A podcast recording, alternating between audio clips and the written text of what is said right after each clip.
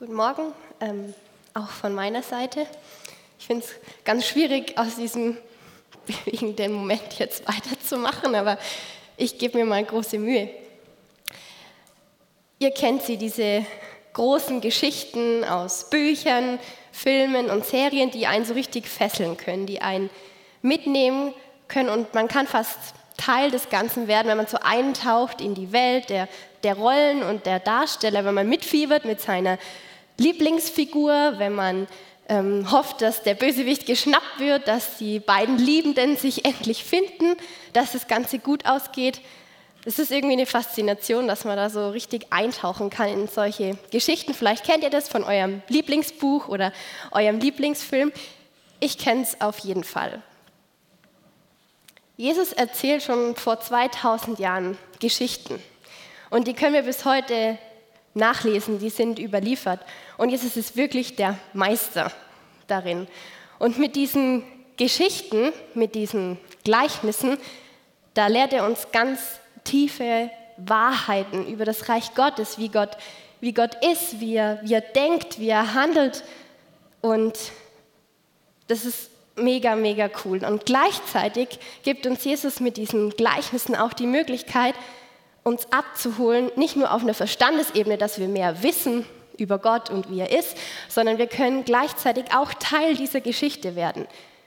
Wie, bei einem, wie wir das kennen, vielleicht auch von einem guten Buch oder einem guten Film, weil wir sind eingeladen, herauszufinden, wer wir in der Geschichte sind, mit wem, mit welcher Rolle, mit welcher Figur wir uns identifizieren können. Und so kann Gott auch zu uns ganz persönlich reden und er holt uns ab, auch auf einer emotionalen Ebene, wenn wir mitfühlen, wenn wir nachspüren, wie es den Personen, den Rollen erging und merken so, wo Gott auch uns meint.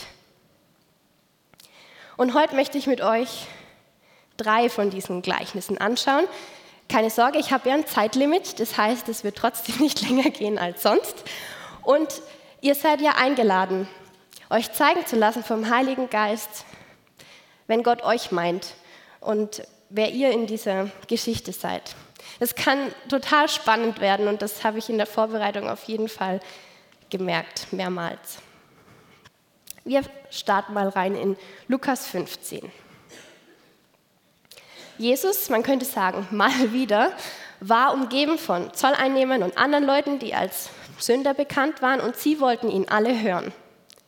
Und gleichzeitig die Pharisäer und Schriftgelehrten waren darüber empört, denn sie richtig aufgeregt darüber.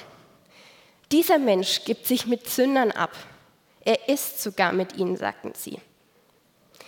Ich nenne heute Morgen einen dieser Jesus-Kritiker, mal Jaron. Ich gebe dir mal einen Namen und der wird uns heute Morgen auch noch so ein Stückchen begleiten.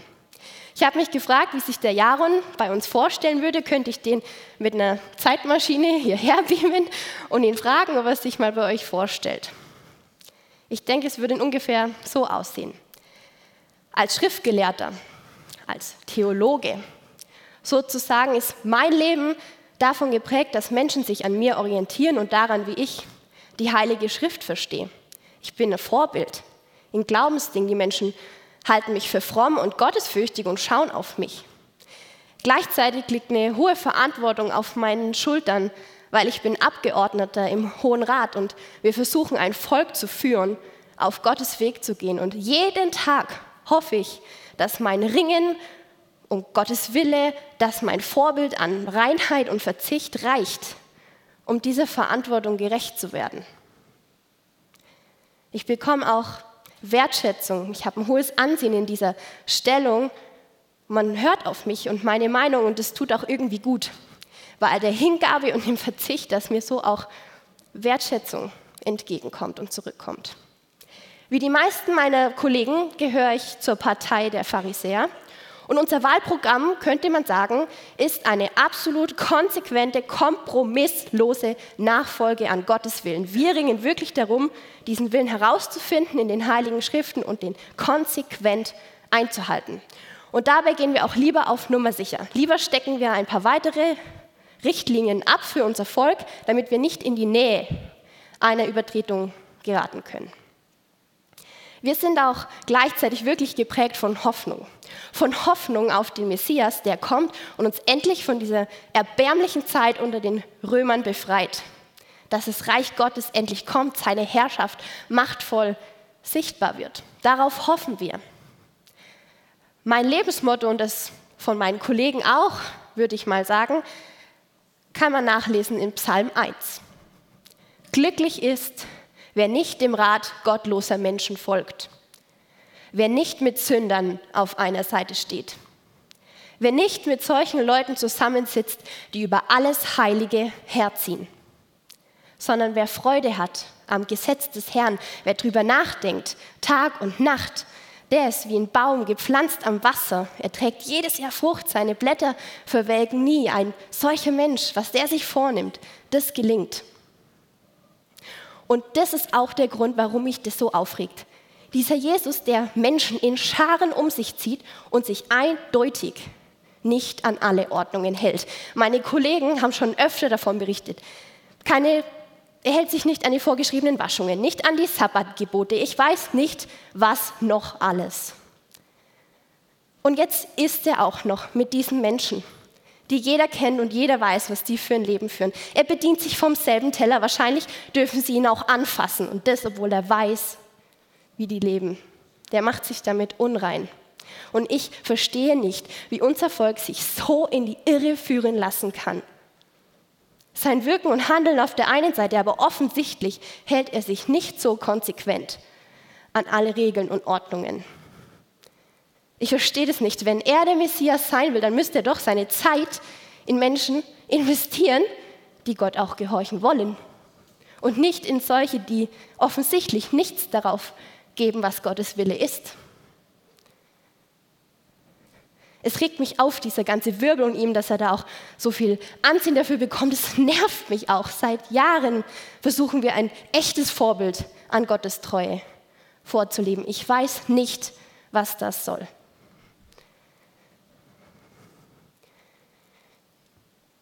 Ich kann mir vorstellen, dass ein Schriftgelehrter, dass ein Jaron, wenn er mal in Rage gerät und anfängt zu reden, so oder so ähnlich gedacht oder gefühlt haben muss, als er Jesus beobachtet mit den Sündern.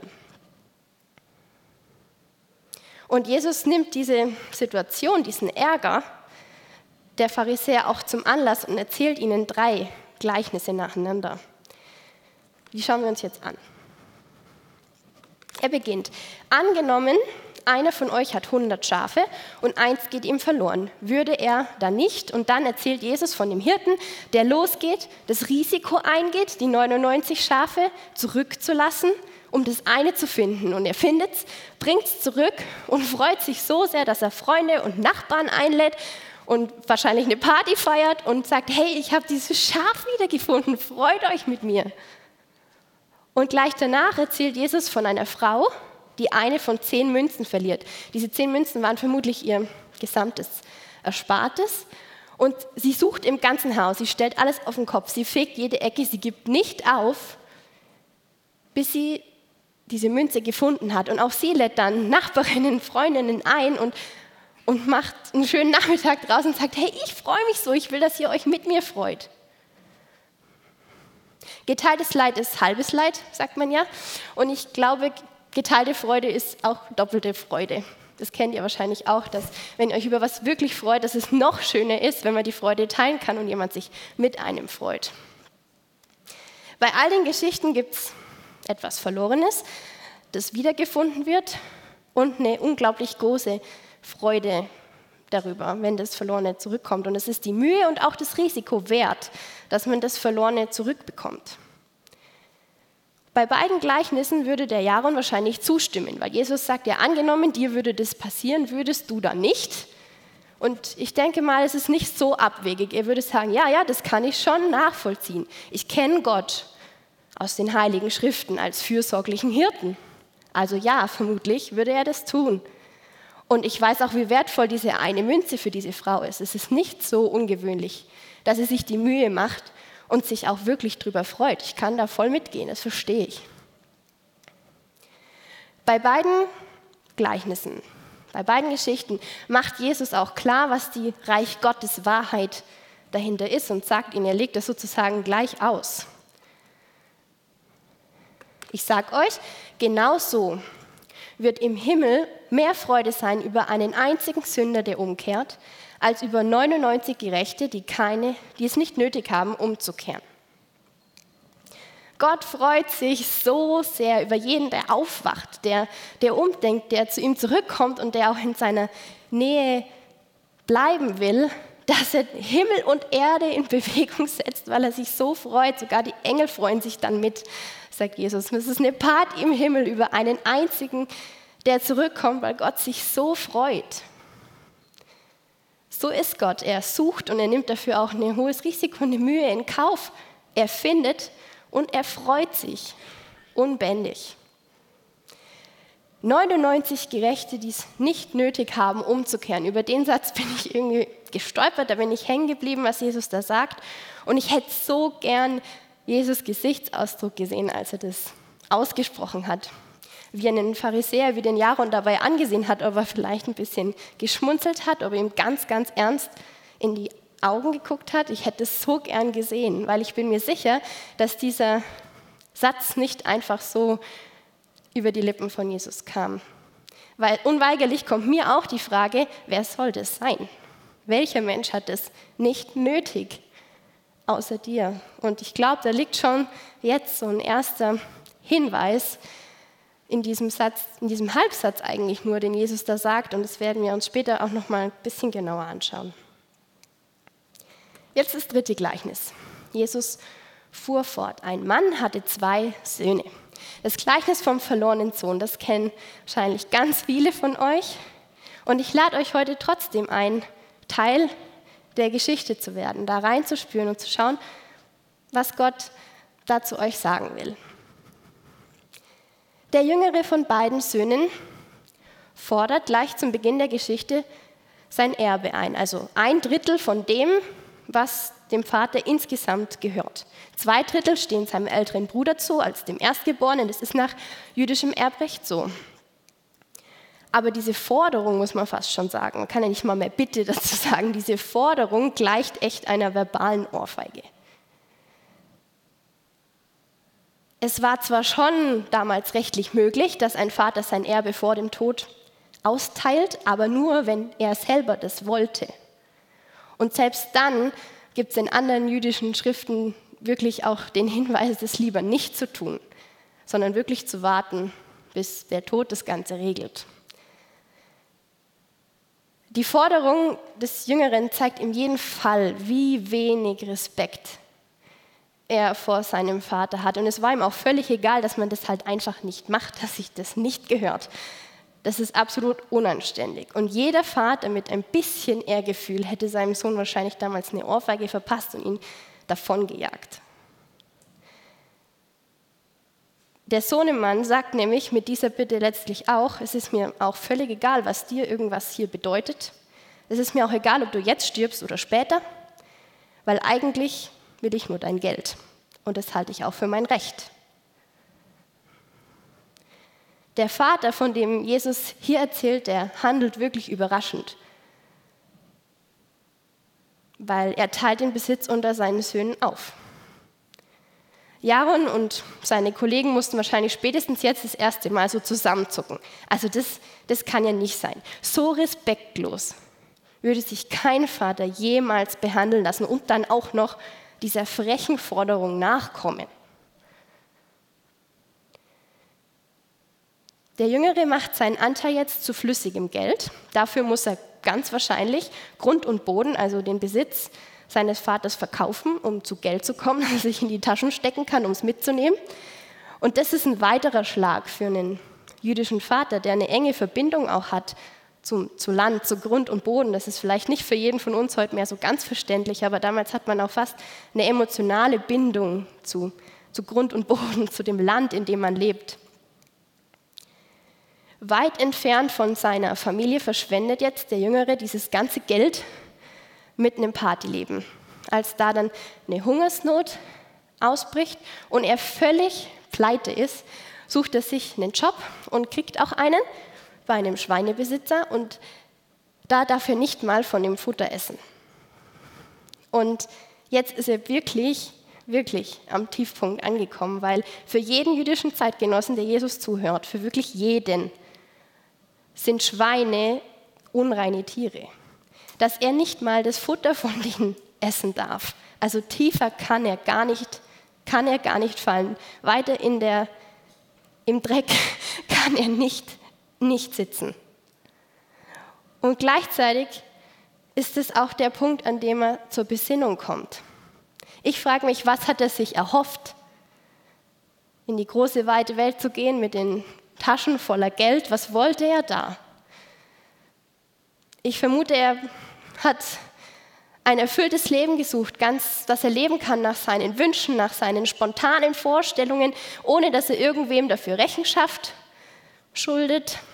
Endlich machen, was er will, unabhängig davon, was seine Familie sagt, was sein Vater dazu sagt. Endlich zu sich selber finden, unabhängig sein. Er spürt jetzt am Boden der Tatsachen, dass, all, dass er all das nicht gefunden hat. Die große weite Welt, in der er sich jede Freiheit und seine Selbsterfüllung erhofft hat, hat ihm genau das Gegenteil gebracht. Und am Boden der Tatsachen angekommen, überlegt er sich, dass es sogar die Angestellten bei seinem Vater besser haben als er. Und deswegen wagt er auch einen mutigen Gedanken. Ich will mich aufmachen zu meinem Vater gehen und ihm sagen, Vater, ich habe mich gegen den Himmel und gegen dich versündigt. Ich bin es nicht mehr wert, dein Sohn genannt zu werden. Mach mich zu einem deiner Tagelöhner. Seine Idee, er weiß, dass er sich entschieden hat, den Vater den Rücken zu kehren, nicht mehr sein Sohn sein zu wollen, seine Freiheit zu suchen, unabhängig von seinem Vater. Er weiß, dass er als Sohn keine keinerlei Ansprüche mehr hat. Aber er erkennt, dass er die Lage falsch eingeschätzt hat, dass er auch seinen Vater falsch eingeschätzt hat. Und was er sich ja auf seiner Suche erhofft hat, ist eigentlich zu Hause zu finden. Und deshalb will er sich auch trauen und diese Bitte wagen, weil wenn er viel Gnade von seinem Vater erwarten kann, dann lässt er ihn vielleicht bei ihm arbeiten. So kann er nämlich in der Nähe seines Vaters sein, dort eigentlich auch gut leben und gleichzeitig anerkennen, dass er nicht imstande ist, es wieder gut zu machen. Aber als Angestellter bei seinem Vater ist es immer noch besser als überall sonst. Er lässt seinen Plan in die Tat kommen. Er geht, macht sich auf den Weg, er geht nach Hause und sein Vater sieht ihn schon kommen und läuft ihm voller Mitgefühl entgegen. Er nimmt ihn in den Arm, er drückt ihn ganz fest an sich und küsst ihn sogar. Das ist ein unglaubliches Bild. Das haben auch schon viele Künstler tatsächlich in ein Bild übersetzt. Diese Umarmung, dieses Willkommen, dieses Hallo. Und auch in der vollen Kanne unten hängt diese Geschichte vom verlorenen Sohn als Bilderstory. Die ist bestimmt schon 20 Jahre alt, würde ich mal meinen, wenn ich mir so überlege, wenn ich darauf so entdecken kann. Und das ist wirklich ein, ein, ein krasses Bild, wenn so ein Patriarch rennt und seinem Sohn um den Hals fällt und nichts, gar nichts, nicht einen Gedanken an sein Ehrgefühl verschwendet. Man könnte fast den Eindruck haben, dass er gegen alle Vernunft tatsächlich schon auf die Rückkehr seines Jüngsten gewartet hat. Der Vater lässt diese vorbereitete Rede, die der Jüngere sich da überlegt hat, den nicht mal zu Ende bringen, sondern stattdessen organisiert er gleich ein Riesenfest, weil er sich so freut und lässt seinem Sohn die besten Kleider bringen, die es im Haus gibt, lässt ihn einen Ring bringen, weil sein Vater hat absolut kein Interesse daran, seinen Sohn anzustellen. Er setzt ihn als Sohn wieder ein, auch mit diesen Handlungen, mit dieser Kleidung, mit diesem Ring war jedem im Haus klar, was das bedeutet. Da gab es keinen Zweifel, dass der Vater ihn als Sohn wieder annimmt. Ich glaube, dass Jaron, unser Pharisäerfreund, an dieser Stelle sehr, un, ja, das sehr unglaubwürdig findet. wenn er bei den ersten beiden Geschichten die Reaktion die, und die Freude über das Wiedergefundene noch nachvollziehen kann, dann hört das Verständnis spätestens hier auf. Wenn die ersten beiden Geschichten, so wie Jesus sagt, Gottes unglaublich große Freude über Menschen ausdrückt, die zu ihm umkehren, die, die bei ihm sind, die seine Nähe suchen, dann kann man das als gottesfürchtiger Mensch ja durchaus nachvollziehen. Immerhin ist das Schaf nicht absichtlich weggelaufen und die Münze ist nicht selbstständig verschwunden. Aber wenn jemand so respektlos ist und selbstverschuldet verloren geht, wie kann man da so eine Freude erwarten? Verständlich wäre doch, wenn der Vater zumindest mal die Reue seines Jüngsten noch überprüfen möchte. Und er könnte, der Familienverräter könnte dann als Angestellter im Haus erstmal zeigen, dass es ihm ernst ist. Und durch seine Arbeitskraft, durch seine Tatkraft auch mal was dazu beitragen, dass der Schaden, der entstanden ist, auch auf wirtschaftlicher Seite, weil er seinen Anteil verschwendet hat, am Familienbesitz mal wieder gut zu machen. Aber so ist Gott nicht, sagt Jesus. Der Vater in dem Gleichnis ist eindeutig Gott, Vater. Gott freut sich und setzt alles in Bewegung vor Freude zu feiern, weil er es genießt, dass das Verlorene wieder bei ihm ist. Er möchte nicht, dass sein Sohn seine Schulden erst abarbeitet. Er wartet nicht, bis seine Ehre und sein Respekt durch Beweise wiederhergestellt sind. Er will die Gemeinschaft zurück. An der Stelle wird mir wieder ganz neu auch deutlich, dass Gottes Gnade uns gegenüber wenn wir ihm den Rücken kehren, wirklich ein Geschenk ist. Der Sohn muss nichts davon wieder gut machen. Er hat ja tatsächlich einen auch einen wirtschaftlichen Schaden, mal unabhängig von der ganzen Ehre- und Respektsache am, am Hof angerichtet. Gottes Gnade ist wirklich ein Geschenk für den, der sie empfängt. Aber mir wird hier an der Stelle auch klar, dass Gottes Gnade trotzdem sehr kostspielig ist. Denn wer trägt denn den Schaden.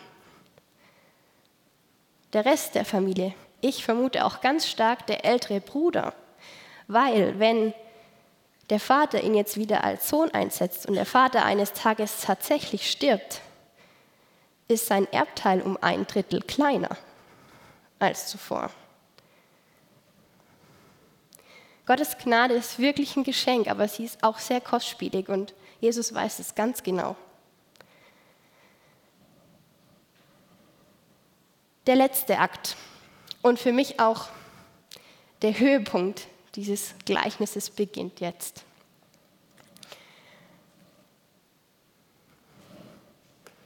Der ältere Bruder kommt vom Feld, vom fleißigen Schaffen, vom Arbeiten zurück und er hört schon von weitem den Lärm und die Party und er fragt sich, was ist da los und fragt einen der Angestellten, den er draußen im Hof trifft und sagt, hey, was, was ist da los?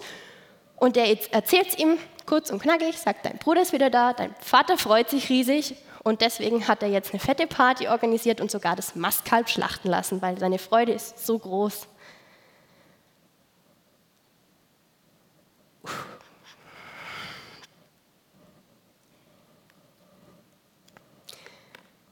Jesus erzählt dann vom, vom Zorn dieses älteren Bruder, der auch nicht ins, ins Haus gehen will, und Zorn, das ist schon, das ist schon ein sehr heftiges Gefühl.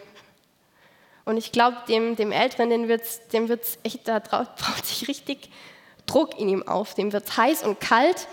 Der kriegt wahrscheinlich ganz schwer Luft und will irgendwas am liebsten in Stücke reißen. Und dann kommt sein Vater raus zu ihm. Und da platzt es dann ungefiltert aus ihm raus. Er, hat, er überlegt nicht mehr, er wägt seine Worte nicht ab, sondern es kommt einfach raus. Hier sprechen dann die Emotionen. Eigentlich sieht es ihm nicht ähnlich, weil er weiß ja, was sich gehört und wie man sich respektvoll verhält. Aber jetzt hat er keine Kontrolle mehr in diesem Zorn. Er hielt seinem Vater vor, so viele Jahre diene ich dir jetzt schon. Ich habe mich nie deinen Anordnungen widersetzt und doch hast du mir auch nie nur einen Ziegenbock gegeben, sodass ich mit meinen Freunden hätte feiern können. Und nun kommt dieser Mensch da zurück, der dein Vermögen mit Huren durchgebracht hat, und du lässt das Mastkalb für ihn schlachten. Mit anderen Worten, ich war immer dein treuer Diener. Ich habe nichts falsch gemacht. Ich habe mich dir immer gebeugt. Und ich habe nicht mal einen Bruchteil von dem bekommen und ein bisschen Spaß zu haben. Und dann kommt dieser Abschaum daher, der nichts drauf gibt, wer du bist oder was dir wichtig ist, der dich mit Füßen tritt und du überhäufst ihn. Wie kannst du dich so freuen? Er hat nichts geleistet. Ich, ich mühe mich ab jeden Tag. Und was kommt für mich dabei raus? Du bist ungerecht. In all seiner Emotionalität kommen jetzt seine tiefsten Gedanken zum Vorschein. Ich denke, dass es hier unserem Jaron, der zuhört, ganz ähnlich geht und vielleicht ist dem auch so ein bisschen heiß und kalt geworden und er merkt, wie so ein Kloß im Hals sitzt, wie er wütend wird. Und kann Jaron den Vater im Gleichnis absolut nicht verstehen und diese Freude nicht verstehen, umso mehr kann er den älteren Bruder verstehen. Wenn ich, Lino, mich da so drauf einlasse, auf das, was der Ältere denkt und, und was er fühlt, dann merke ich, dann da betrete ich dünnes Eis weil es gibt da vielleicht mehr Überschneidungspunkte und mehr Identifikationspunkte, als mir das eigentlich recht ist. Ich kann gut verstehen, dass er sich fragt, was seine Mühe denn eigentlich wert ist. Und dass er sich eigentlich auch irgendwie im Recht sieht, mindestens genauso wertgeschätzt und überhäuft zu werden wie sein jüngerer Bruder, denn er hat nicht so viele falsche Entscheidungen im Leben getroffen wie sein Bruder? Wieso wird der bevorzugt? Wird er in Wahrheit vielleicht sogar mehr geliebt?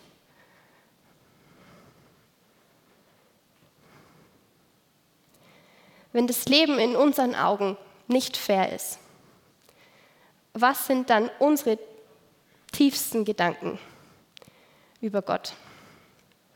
Ich habe mich doch wirklich angestrengt, Gottes Willen zu tun.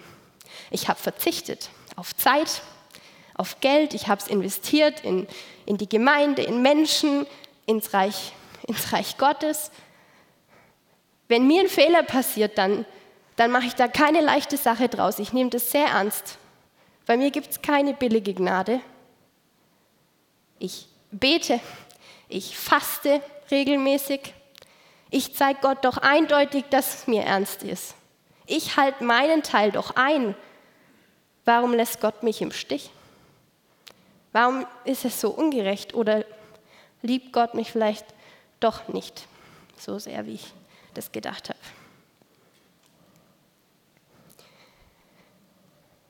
Der ältere Sohn zeigt hier, dass es eigentlich eine ganz große Distanz gibt zwischen ihm und seinem Vater.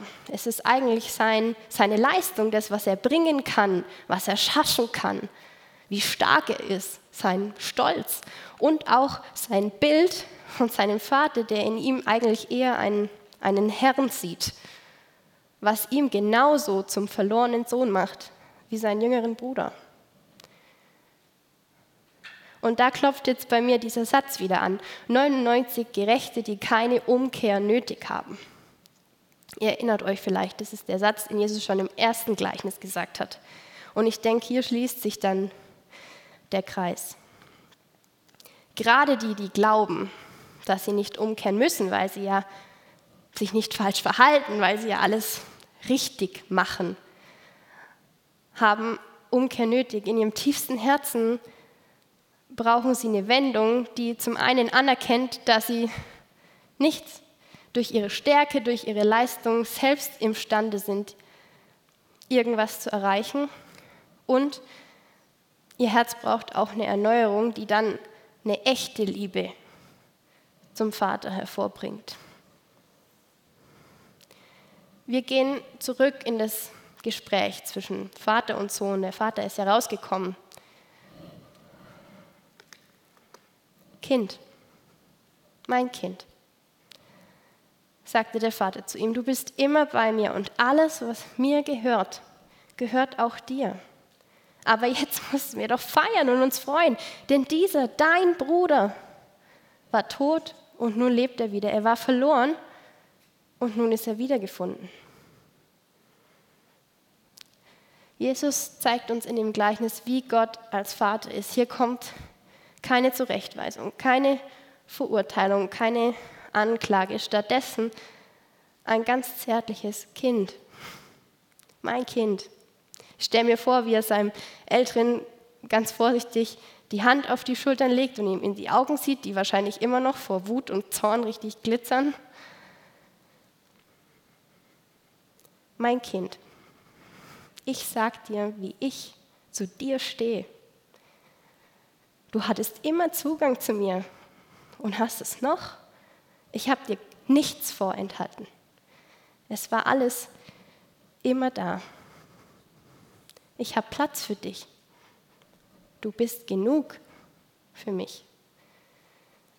Ich freue mich so über deinen Bruder, weil der war wirklich hoffnungslos verloren und jetzt ist er endlich da, wo er hingehört. Zu Hause bei mir. Bitte komm, bitte komm und feier mit. Ich will meine Freude mit dir teilen, so wie ich eigentlich die ganze Zeit schon das Leben mit dir teilen will. Ich will, ich will dein Vater sein und ich will nicht das, was du mir bringen kannst, was du schaffen kannst, deine Leistung. Wenn der ältere Sohn, Jaron, seine Pharisäerkollegen und auch ich das so an uns ranlassen, was Gott da sagt zum älteren Sohn, dann merke ich, dass da schon so innere Mauern wieder einbrechen können, die sich da im Zorn auch wirklich gezeigt haben. Und ja, dass Gottes Reaktion darauf das Ganze irgendwie so zum, zum Einsturz bringen und auch schmelzen lassen können, wenn ich mich darauf einlassen will. Vielleicht steht der Ältere jetzt da ganz erschrocken, starr und regungslos, weil, er, weil alles so entlarvt ist, auch seine, seine Sicht auf seinen Vater. Vielleicht rollt ihm tatsächlich eine Träne übers Gesicht, weil er so überwältigt ist und überrascht von dieser selbstlosen Liebe, die ihm da entgegenkommt. Ganz liebevoll wirbt der Vater auch um sein älteres Kind, um seinen älteren Sohn. Die frommen Richtigmacher brauchen Gottes Gnade genauso wie die Menschen, die ihm ganz offensichtlich den Rücken gekehrt haben. Denn beide, beide Söhne haben den Vater noch nicht wirklich kennen und auch nicht lieben gelernt. Beide lieben sie ihren Vater nicht um seiner selbst willen, sondern weil sie sich was davon erhoffen. Beide Söhne sind eigentlich auf den Besitz des Vaters aus. Beide versuchen sie, ihr Glück woanders zu suchen als bei ihrem Vater. Der eine versucht sein Glück in der endlosen Freiheit und der großen, weiten Welt, in der Selbsterfüllung, in dem immer tun können, was er für richtig hält und was er möchte. Der andere versucht durch ein fehlerfreies, weitgehend tadelloses Leben vor Gott dann Recht zu bekommen und sein Recht auch einfordern zu können. Und beide leben an der Beziehung zu ihrem Vater eigentlich vorbei, bei dem die ganze Zeit eigentlich schon das zu finden ist, was sie suchen. Und beide brauchen auch die Initiative, beide brauchen den Vater, der auf sie zugeht und der ihnen die Arme öffnet und sie einlädt, weil er freut sich über jedes verlorene Kind, das zurückkommt und das ihn sieht als Vater, der er wirklich ist. Mich begeistert, dass schon in den Psalmen diese Frage gestellt wird. Warum geht es denn Menschen besser, die offensichtlich gottlos leben, als mir, der ich wirklich versuche, Gott treu zu sein? Warum geht es denen besser? Und die Antwort findet der Psalmbeter dann, als er ins Heiligtum, also in Gottes Gegenwart geht. Das hat mich wirklich berührt, Psalm 73. Als mein Herz verbittert war und ich mich tief verletzt fühlte, da war ich töricht und ohne Einsicht, verständnislos wie ein Tier stand ich vor dir. Aber nun bleibe ich für immer bei dir und du hast mich bei meiner rechten Hand gefasst. Aber nun bleibe ich für immer bei dir. Du hast mich bei deiner rechten Hand gefasst. Danke Gott, dass, dass deine Gegenwart, dass in deiner Nähe unsere Fragen stumm werden. Danke, dass in deiner Gegenwart und deiner Nähe wirklich ja alles ist, was wir brauchen, dass es unser großes Glück ist, in deiner Nähe sein zu dürfen. Jesus beendet die Geschichte und wir erfahren nicht, wie der ältere Sohn reagiert. Ob er der Einladung mitzufeiern folgt, ob er mit reinkommt, ob er der Einladung seines Vaters auch folgt, in seiner Nähe zu sein, die Freude zu teilen, in Verbindung zu sein mit ihm. Wir erfahren nicht, ob er diese Einladung annimmt, aber ich glaube, dass die Frage im Raum steht, vor 2000 Jahren, als Jesus die Geschichte erzählt für den Jaron und für seine Kollegen. Und ich glaube auch für alle, die sich ein Stück weit auch mit ihm, mit diesem Jaron und seinen Kollegen identifizieren können. Alle, die, diese Frage steht im Raum, für alle, die merken, dass Gott auch sie meint. Dass das vielleicht jetzt auch so ein Vater-Kind-Moment sein kann, in dem Gott einlädt und sagt, komm, mein Kind, komm, ich will mich mit dir freuen, ich will das teilen mit dir, ich will in Verbindung sein mit dir, komm. Wir bleiben jetzt einen Moment ruhig mit einem Instrumental begleitet und ihr könnt einfach für euch schauen, ob ihr denkt, dass es für euch so ein Vater-Kind-Moment ist, wo Gott euch einlädt und ihr dürft entscheiden, was ihr macht mit dieser Einladung, ob ihr, der, ob ihr dem folgt ihr das noch weiter bewegen wollt. Und dann steigen wir ein in den Lobpreis, wo wir Gott als Vater anschauen und wo wir Zeit mit ihm verbringen, wo wir eben so eine innige Verbindung mit ihm auch leben wollen.